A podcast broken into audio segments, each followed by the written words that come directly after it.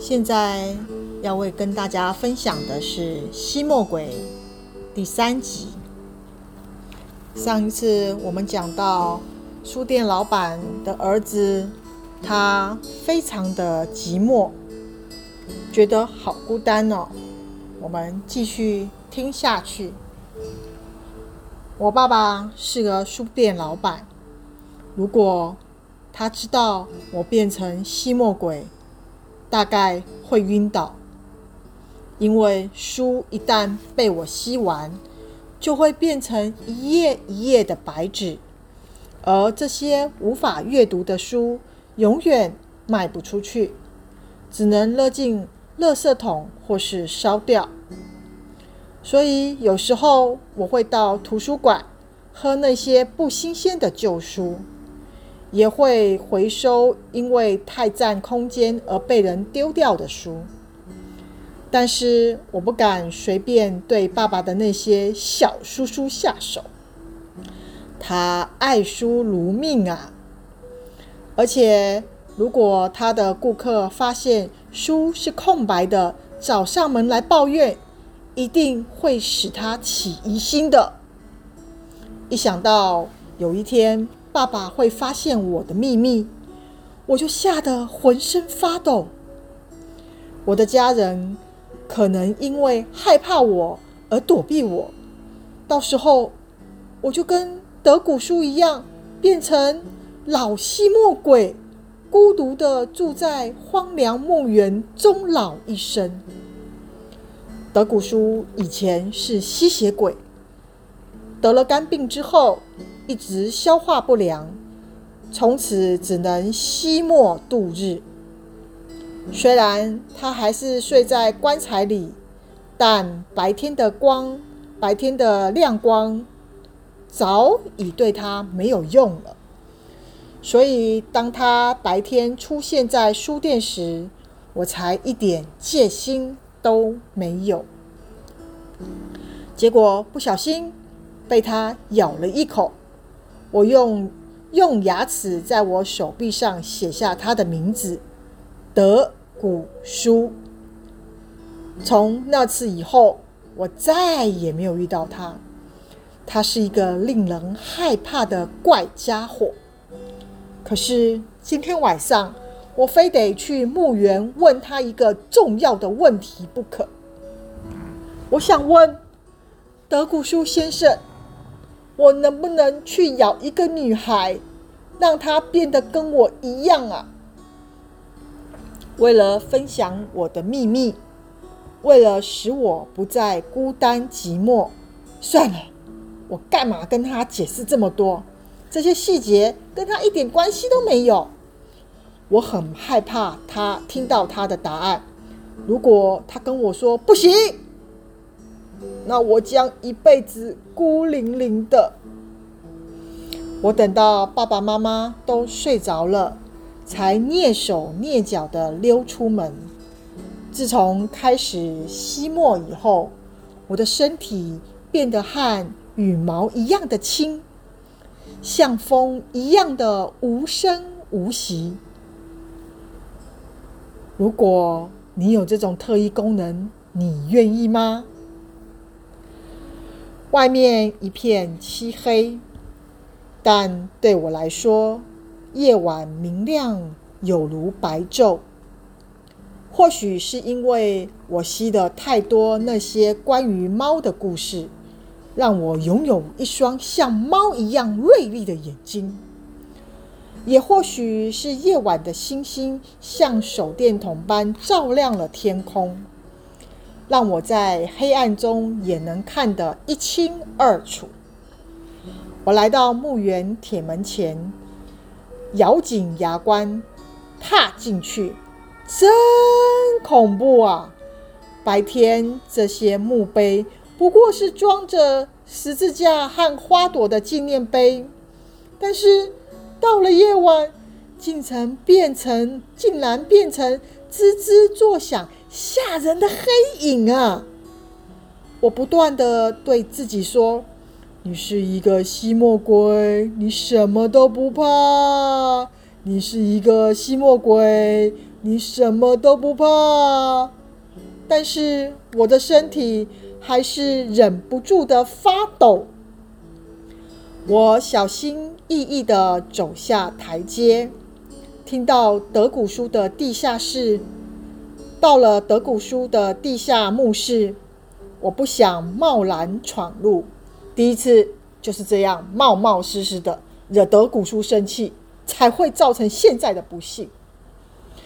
我四下张望，那里没有门，只好敲敲墙壁，没有人回应。有人在吗？有人在吗？奇怪。地下室一片漆黑，第一次来的时候还点了几根蜡烛呢。我伸直手臂摸黑前进，或许德古书出去散步，还是睡得太沉了。还好我身边带了一个打火机，我点亮打火机一看，德古书的棺材还是放在原来的位置。只是里面没有人，他的储藏室依旧装满了书，但是还是有一点不对劲耶。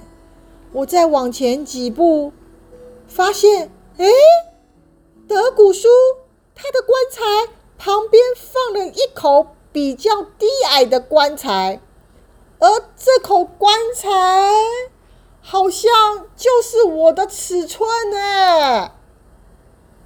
我的脑袋闪过一个恐怖的念头：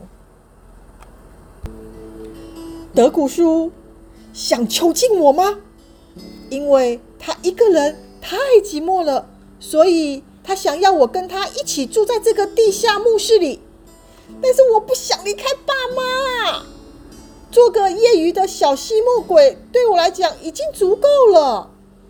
我惊慌失措的往后退，转一个身，手臂撞到了大棺材，它斜倾摇晃了一会，然后重重的落在地上，砰砰，摔碎了。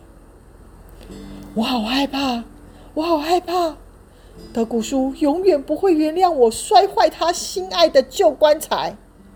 我像子弹一样的。飞快冲出地下墓室，趁他回来前赶快逃走才行。我觉得这到处都是德古叔，死亡正如影随形的跟着我。隔天，我闷闷不乐的上学，独自坐在教室的角落，心里感受到前所未有的孤单。我心中藏着一个可怕的秘密，却不能告诉朋友，因为他们会把我当成怪物的。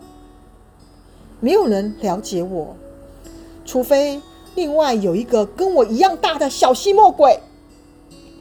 德古书是德古书墓室里的小棺材，突然在我的脑袋浮现，对我冷冷的笑。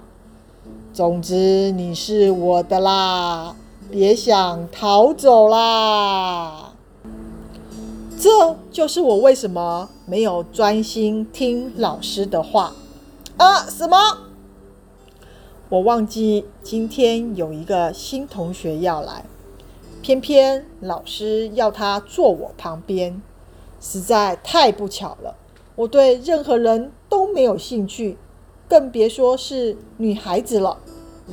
我的心就像阴暗冰冷的地壳。我嘀嘀咕咕的把位置让了出来。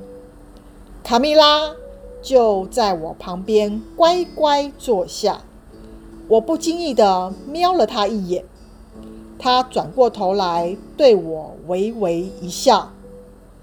刹那间，什么吸墨鬼？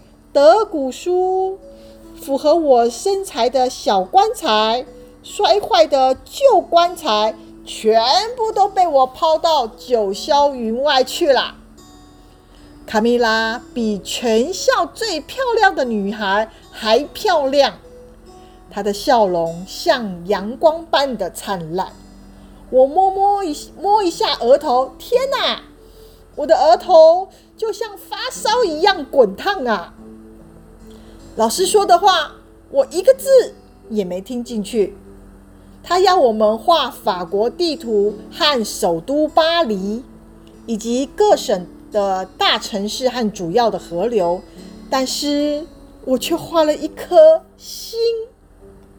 卡蜜拉是这一颗星的首都。我另外还加了一条河，唯一的一条。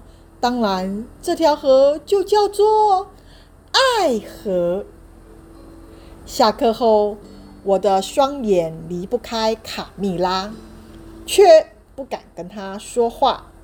我觉得自己像一块铁，她就像一颗磁石，强力吸引着我。这是那种一种无法解释的感觉。麻烦的是，我并不，我并不是唯一想赢得芳心的白马王子。